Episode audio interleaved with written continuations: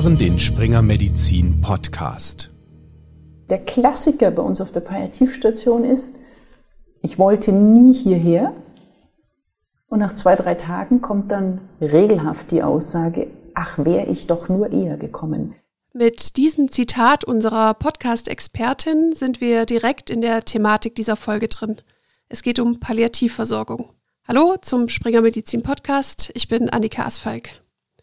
Seit 2015 ist die Palliativversorgung im Hospiz- und Palliativgesetz geregelt. Demnach sollen schwerstkranke Menschen überall dort gut versorgt und begleitet werden, wo sie die letzte Phase ihres Lebens verbringen, also zu Hause, im Pflegeheim, im Hospiz oder im Krankenhaus zum Beispiel. Sie haben gerade schon Professor Dr. Claudia Bausewein gehört. Sie ist Direktorin der Klinik und Poliklinik für Palliativmedizin am LMU-Klinikum in München und Präsidentin der Deutschen Gesellschaft für Palliativmedizin. Sie beschäftigt sich schon lange mit diesem Thema und im November 2022 hat sie meine Kollegin Doris Berger auf dem Deutschen Krebskongress in Berlin getroffen. Sie sprachen über die Palliativmedizin als solches und darüber, wie ein Mensch mit einer nicht heilbaren Erkrankung, ob es sich jetzt um ein Tumorleiden oder eine andere Erkrankung handelt, zum richtigen Zeitpunkt und im adäquaten Umfang palliativmedizinisch betreut werden kann.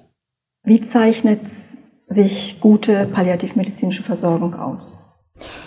Gute palliativmedizinische Versorgung ist sicher immer ein Aspekt, die Bedürfnisse der Patientinnen und Angehörigen entsprechend zu befriedigen, beziehungsweise da, wo es Probleme gibt, im körperlichen, im psychischen Bereich, im sozialen und im spirituell-existenziellen Bereich, eben diese Dimensionen im Blick zu haben und Patienten nicht nur auf ihre Krankheit oder ihre Symptome zu reduzieren, sondern immer diesen gesamt- und ganzheitlichen Blick mit zu haben und Gute Palliativversorgung im spezialisierten Bereich ist immer auch gekennzeichnet durch multiprofessionelle oder interprofessionelle Betreuung. Das heißt, wir haben verschiedene Berufsgruppen, die notwendig sind für die Unterstützung der Menschen. 2005, glaube ich, oder ja, ist das Hospiz- und Palliativgesetz in Kraft getreten. Wie hat sich die palliativmedizinische Versorgung in Deutschland seither entwickelt? Das Hospiz- und Palliativgesetz ist tatsächlich 2015 als Antwort auch auf die Diskussion um den Paragraph 217 entstanden. Und hier sind verschiedene Aspekte nochmal aufgegriffen worden, die im weitesten Sinn Defizite waren in der damaligen Situation. Dazu gehört zum Beispiel, dass wir neben Palliativstationen spezialisierten ambulanten Palliativteams auch sogenannte Palliativdienste im Krankenhaus bekommen oder brauchen. Das sind multiprofessionelle Dienste, die Patientinnen und Patienten auf allen Stationen eines Krankenhauses, gerade in der Onkologie, in der Strahlentherapie, in verschiedenen Bereichen mitbetreuen, um eben Palliativversorgung frühzeitig zu integrieren. Und diese Palliativdienste sind im Hospiz- und Palliativgesetz speziell erwähnt worden. Ein anderer Bereich ist, dass ambulante Hospizdienste tatsächlich auch die Möglichkeit bekommen, Sterbebegleitung im Krankenhaus, im stationären Bereich anzubieten. Das wurde mit verankert und verschiedene andere Aspekte. Diese Palliativdienste, sind die, sage ich jetzt mal, doch weitgehend flächendeckend implementiert in Oh, das wäre sehr schön, wenn wir das hätten. Wir haben zwar diese Palliativdienste gesetzlich verankert. Wir haben in der Zwischenzeit sogar auch OPS-Codes, also Prozedurenschlüssel im DRG-System, um diese Palliativdienste auch rein theoretisch abrechnen zu können. Aber Sie wissen, ein OPS-Code würde immer ein Zusatzentgelt triggern und dieses Zusatzentgelt ist bisher nicht bepreist sodass jede Klinik und jedes Krankenhaus die Kosten für den Palliativdienst individuell mit den Krankenkassen abrechnen muss bzw. verhandeln muss. Und das ist natürlich eine Herausforderung, weil hier die Vorstellungen sehr, sehr unterschiedlich sind. Im OPS-Code steht drin, beziehungsweise dann, wenn es um Vergütung geht, dass es immer um die Stunde am Patienten und den, bei den Angehörigen geht. Das ist natürlich ein ganz wichtiger Aspekt. Was aber übersehen wird, ist, dass hinter dieser einen Stunde am Patienten oder an den, mit den Angehörigen ungefähr drei bis vier, manchmal sogar fünf Stunden der patientenfernen Zeit.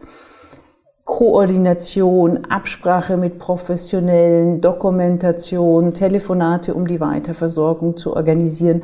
All diese Aspekte sind nicht in der patientennahen Zeit drin. Und deswegen klafft die Tätigkeit und die Vergütungsmöglichkeit weit. Und der Grund, oder das ist der Hauptgrund, warum diese Palliativdienste in Deutschland nur bei einem Bruchteil der Krankenhäuser tatsächlich zu vorhanden sind. Wir wissen von ungefähr 100 Diensten von Seiten der Fachgesellschaft. Wir haben 2000 Krankenhäuser in Deutschland und die Forderung von der Fachgesellschaftsseite ist, dass jedes Krankenhaus, das mehr als 200 Betten hat, so einen Palliativdienst haben sollte. Das sind immer noch 800 Krankenhäuser. Mhm. Und dann können Sie sehen, dass wir von der Flächendeckung ganz weit weg sind. Was im Prinzip schade ist, weil es die beste Möglichkeit ist, Palliativmedizin in die Breite zu bringen, zu den Menschen zu bringen und eben früh im Krankheitsverlauf auch das Angebot machen zu können. Genau, das, das bringt mich im Grunde genommen jetzt auch schon oft in die nächste Frage. Die Deutsche Gesellschaft für Palliativmedizin hat diese S3-Leitlinie Palliativmedizin für Patientinnen und Patienten mit einer nicht heilbaren Krebserkrankung erarbeitet. Und danach wird ja eine sehr frühe Implementierung gefordert. Eigentlich bei jedem, zumindest krebskranken Patienten, der ja nicht mehr heilbar ist. Wann, wann, sollte das angesprochen werden? Also das ist richtig. In der S3-Leitlinie haben wir tatsächlich den Beginn von Palliativversorgung verbunden mit der Diagnosestellung der Nichtheilbarkeit. Das ist natürlich sehr unterschiedlich bei den einzelnen Tumorentitäten, muss von daher auch von den Organonkologen mit festgelegt werden. Die Grundidee dahinter ist eine vielfältige. Das eine ist, Palliativversorgung bedeutet nicht immer automatisch spezialisierte Palliativversorgung, sondern es bedeutet, dass die Primärversorgenden tatsächlich auch in diesem Palliativkontext denken und handeln sollten. Frühzeitige Integration kann bedeuten, dass zum Beispiel einfach Informationen zur Verfügung stehen über Palliativversorgung mit Flyer, mit Broschüren.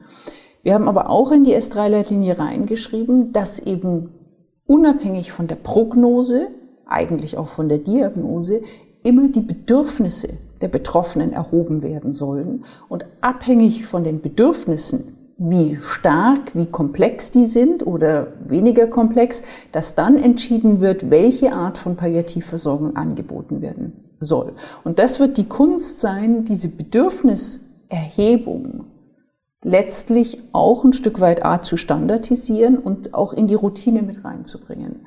Und dann kann ich abhängig von der Bedürfnislage entscheiden, welche Art von Palliativversorgung braucht es.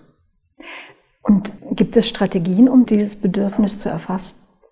Es gibt in der Zwischenzeit in, in einigen CCCs und onkologischen Zentren ein Projekt zum Screening von Palliativbedürfnissen, angelehnt an das Screening nach psychoonkologischen Bedürfnissen, Ernährungsfragen, ähm, Aktivitätsfragen führen wir jetzt auch ein, palliativmedizinische Bedürfnisse, wo wir eben versuchen, mittels eines Fragebogens die Hauptsymptome, die Belastungen der Patientin und der Angehörigen abzufragen.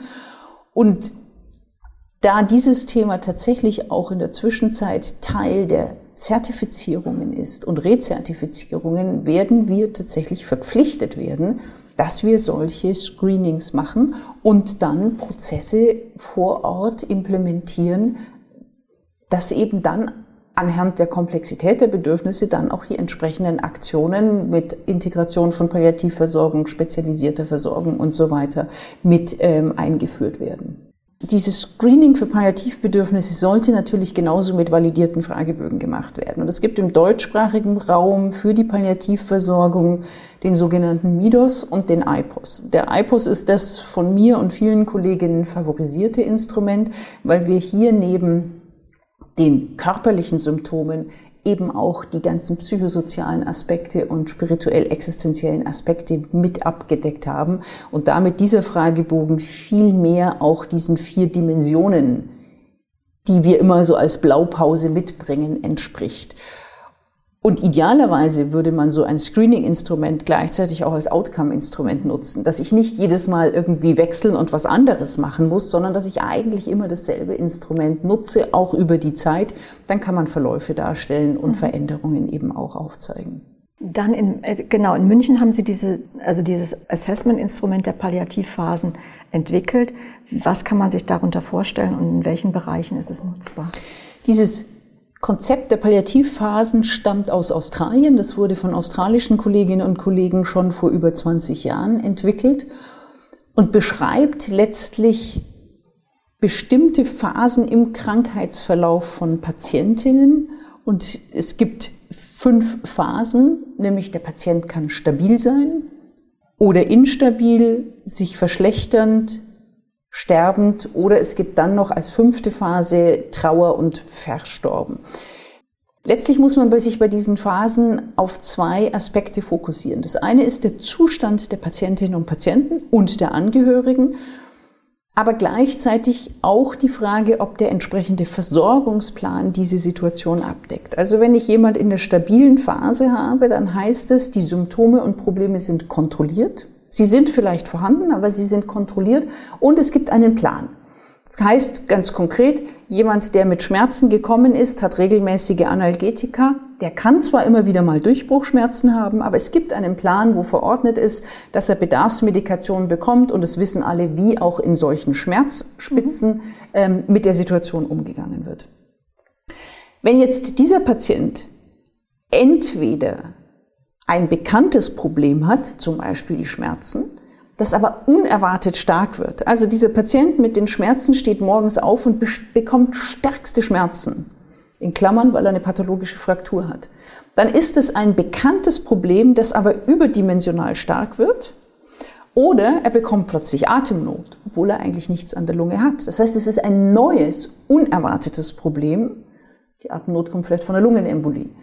Und bei beiden Situationen müssen Sie akut und schnell in Ihrem Versorgungsplan reagieren. Das heißt, bei der pathologischen Fraktur müssen Sie überlegen, was mache ich jetzt? Und bei der akuten Atemnot müssen Sie es auch überlegen.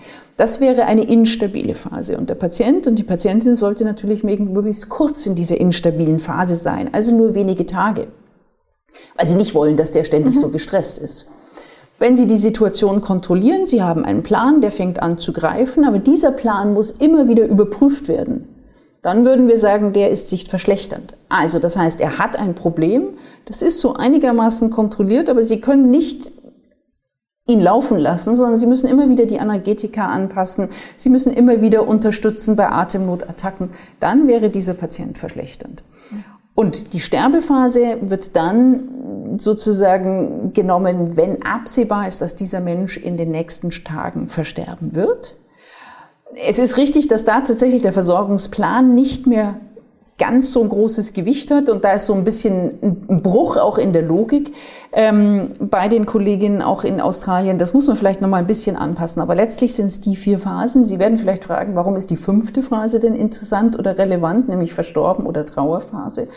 Unsere Pflegenden haben zum Beispiel kürzlich zu mir gesagt, sie würden gerne mal ein kleines Projekt machen, wo genau geschaut wird, was in dieser Phase verstorben eigentlich gemacht wird. Weil Sie wissen, dass wir in der Palliativversorgung ja nicht mit dem Tod des Patienten aufhören, aktiv zu sein, sondern die Angehörigen danach mit begleiten. Das heißt, Angehörige kommen und brauchen nochmal ein Gespräch mit dem Arzt oder der Ärztin, stehen nochmal auf dem Gang mit einer Pflegekraft, dann gibt's nochmal ein Abschiedsritual, dann sind die ein paar Stunden da. Diese Zeit wird zwar dokumentiert, kommt aber in keiner Abrechnungssystematik mhm. vor.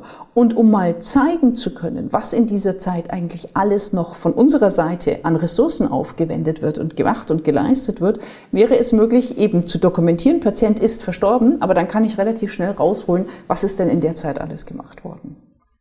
Ist ja im Prinzip auch eine, eine Phase, wo man sagt, okay, die Angehörigen werden auch wiederum schon, also sie sind natürlich in der Trauer, aber die werden ja auch mit der Erfahrung auch geschult für ihre Zukunft für andere Situationen und das ist schon, sage ich jetzt mal, der übernächste Schritt. Erstmal geht es ja darum, denen zu helfen, mit dieser neuen Lebenssituation, mit dem Ereignis des Todes eines geliebten Menschen besser zurechtzukommen, ja.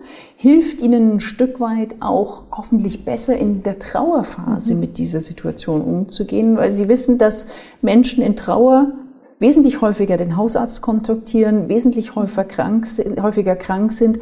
Natürlich das Problem ist, dass wenn es eine schwierige Situation war in der Beziehung, in den Todesumständen, dass auch immer Faktoren sein können, die zu einer erschwerten Trauer führen. Und genau das ist das, was wir abfangen wollen. Und da können wir gleich in der Zeit um das Sterben herum nochmal viel abfangen und auffangen. Und wenn es nur ist, die Menschen rückzubestätigen, was sie gemacht haben, war richtig gewesen, dass die sich nochmal sortieren können, einfach nochmal für sich klären können, gibt es noch was, was sie mit den Professionellen besprochen wollen, besprechen wollen, oder eben nochmal ein Abschiedsritual durch die Seelsorgenden zum Beispiel, wo sie sich von dem verstorbenen Menschen auch verabschieden können. Wo können sich Betroffene und ihre Angehörigen und Interessierte insgesamt informieren über Palliativmedizin, weil das Angebot halt nicht immer von den Kliniken kommt? Das ist eine sehr gute Frage. Natürlich kann man prinzipiell sagen, vor Ort bei den entsprechenden Einrichtungen. Aber der große Schritt ist, wie finde ich denn raus und wo weiß ich, wo überhaupt eine Einrichtung in meiner Gegend ist? Wir haben von der Deutschen Gesellschaft für Palliativmedizin den sogenannten Hospiz- und Palliativwegweiser als große Datenbank frei verfüglich im Netz, wo Sie über Postleitzahl oder Ort eingeben können, welche Art von Dienst suchen Sie für Erwachsene, ambulanter Bereich, stationärer Bereich für Kinder und dann die entsprechenden Daten von den Einrichtungen bekommen können. Die Einrichtungen haben sich dort freiwillig registriert, aber wenn ich es richtig im Kopf habe, sind es etwa 3000 Einrichtungen. Also wir haben viele ambulante Palliativdienste zum Beispiel und dort haben sie die entsprechenden Kontaktdaten und Zusatzinformationen.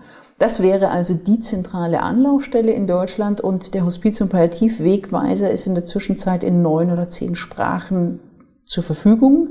Die letzte Sprache, die wir ergänzen konnten, war tatsächlich ukrainisch gewesen. Hat die Palliativmedizin in Deutschland, äh, im deutschen Gesundheitssystem schwerer ihren Platz zu finden als die kurative Medizin? Also ich überblicke diesen Bereich tatsächlich seit über 35 Jahren. Und ich glaube, es gibt wenig Bereiche in der Medizin, die dann doch im Verhältnis so rasch Teil des Gesundheitswesens geworden sind. Und man kann ganz klar sagen, wir sind Teil des Gesundheitswesens.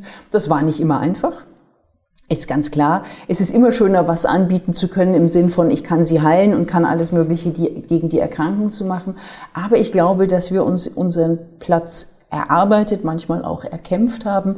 Und Sie sehen ja, dass die Palliativversorgung letztlich auch Teil der Abrechnungssystematik sind. Es gibt einen gesetzlichen Anspruch auf Palliativversorgung, nicht nur ambulant, sondern in der Zwischenzeit auch stationär. Und so sind wir Teil des Systems geworden. Das hat viele Vorteile, es hat durchaus auch mal Nachteile.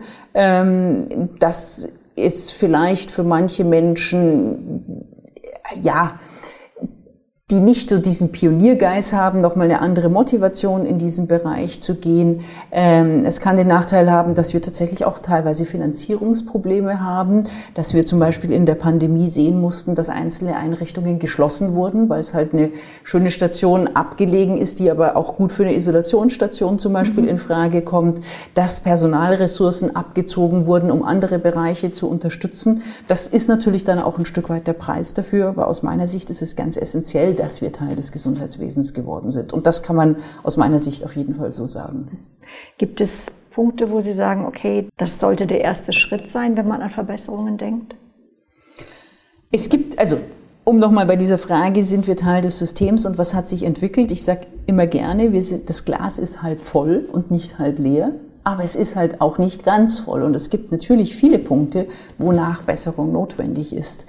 Wir haben keine Zugangs Gerechtigkeit in Bezug auf Palliativversorgung. Wir haben, glaube ich, in der Onkologie schon viel mehr gewonnen als in anderen Bereichen. Aber wenn Sie nicht an einer Krebserkrankung leiden, sondern an einer chronisch obstruktiven Lungenerkrankung, einer chronischen Herzerkrankung, manchen neurologischen Erkrankungen, dann ist es nicht so selbstverständlich, von Seite der Betroffenen als auch der, Betro der, der, der Professionellen und übrigens auch der Kostenträger, an Palliativversorgung zu denken. Das heißt, hier haben wir noch sehr, sehr viel an Aufklärungsarbeit zu leisten.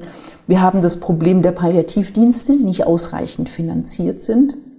Wir sehen erstmals, dass wir auch die stetige Entwicklung von neuen Palliativstationen, dass die durchbrochen wurde, vielleicht im Rahmen der Pandemie, das wird sich zeigen, aber tatsächlich jetzt auch erstmals weniger Stationen ähm, als vor zwei, drei Jahren zur Verfügung stehen.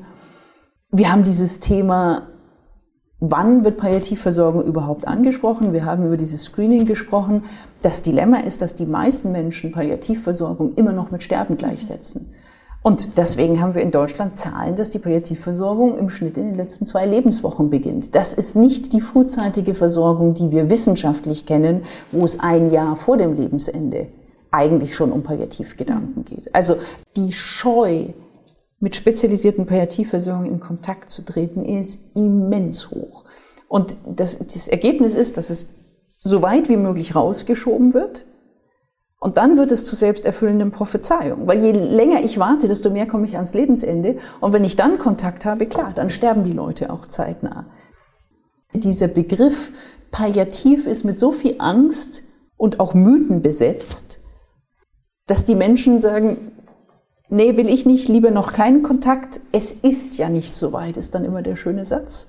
Aber wenn es dann soweit ist und die Sterbephase tatsächlich eingetreten ist, dann können wir zwar auch einiges ermöglichen, aber eigentlich ist schon eine lange Leidenszeit gewesen, mhm. wo wir viel früher durch Symptomkontrolle, durch psychosoziale Unterstützung, durch Unterstützung der Angehörigen ganz viel erreichen können. Und der Klassiker bei uns auf der Palliativstation ist, ich wollte nie hierher.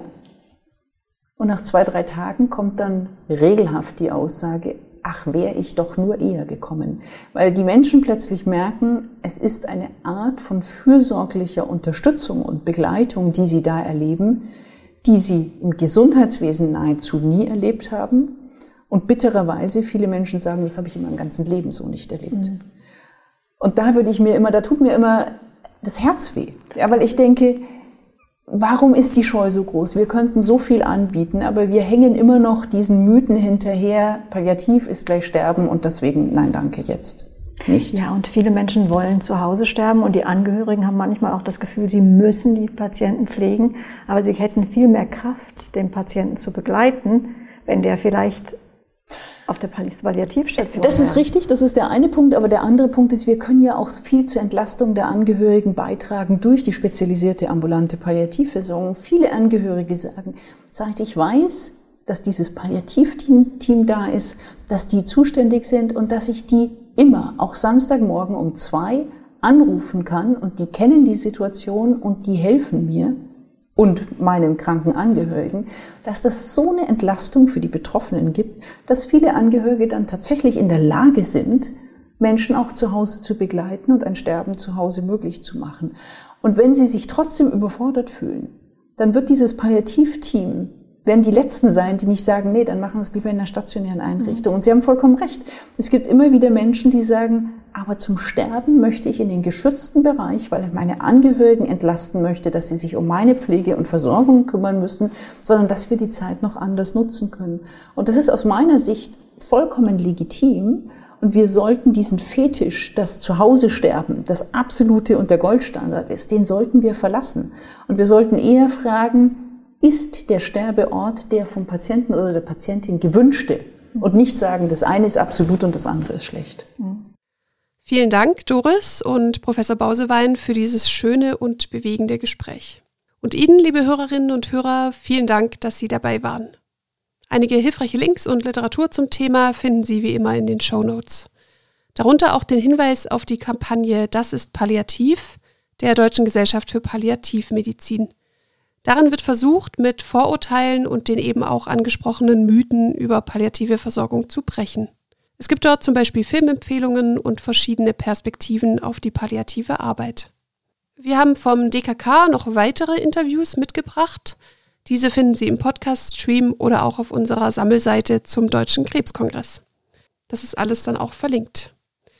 Und damit nochmals danke fürs Zuhören. Tschüss. Die in diesem Podcast vermittelten Inhalte unterliegen dem wissenschaftlichen Wandel des Faches und erheben nicht den Anspruch auf Vollständigkeit. Sie können weder als Grundlage für eine Diagnosestellung noch für den Beginn, die Änderung oder die Beendigung der Therapie einer Erkrankung herangezogen werden. Sie ersetzen in keinem Fall eine persönliche ärztliche Beratung.